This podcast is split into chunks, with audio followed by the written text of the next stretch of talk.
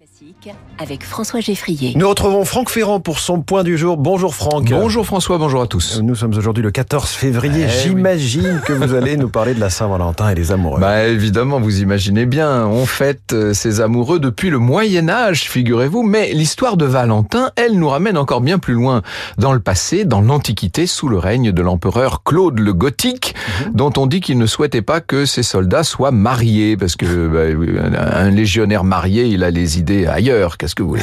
Or, l'empereur apprend qu'un certain Valentin marierait en secret des couples et qu'il les marie selon les rites de la toute nouvelle église chrétienne. Donc on le fait arrêter.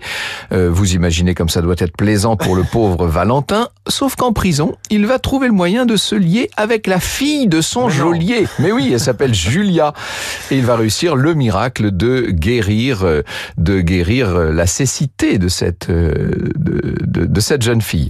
L'événement ne plaît pas aux Romains, bien sûr, et on va faire exécuter Valentin. Il est décapité sur la Via Flaminia le 14 février, ben nous y voilà, de l'an 269 de notre ère, bien sûr.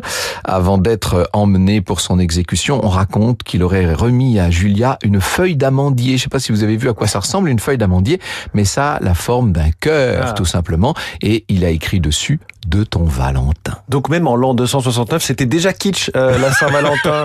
D'où donc cette Saint-Valentin du 14 février. Voilà, au XIIIe siècle, le pape Alexandre IV fait de Saint-Valentin le patron des amoureux, et au XIVe siècle, en Angleterre, va naître cette coutume de l'échange de cartes, de billets doux. Alors, euh, c'est parti d'Angleterre, mais ça s'est répandu. La suite, vous la connaissez. Tout ça va prendre une importance considérable à la belle époque grâce au phénomène de la carte postale, puisqu'on s'envoyait des cartes postales de, de Saint-Valentin.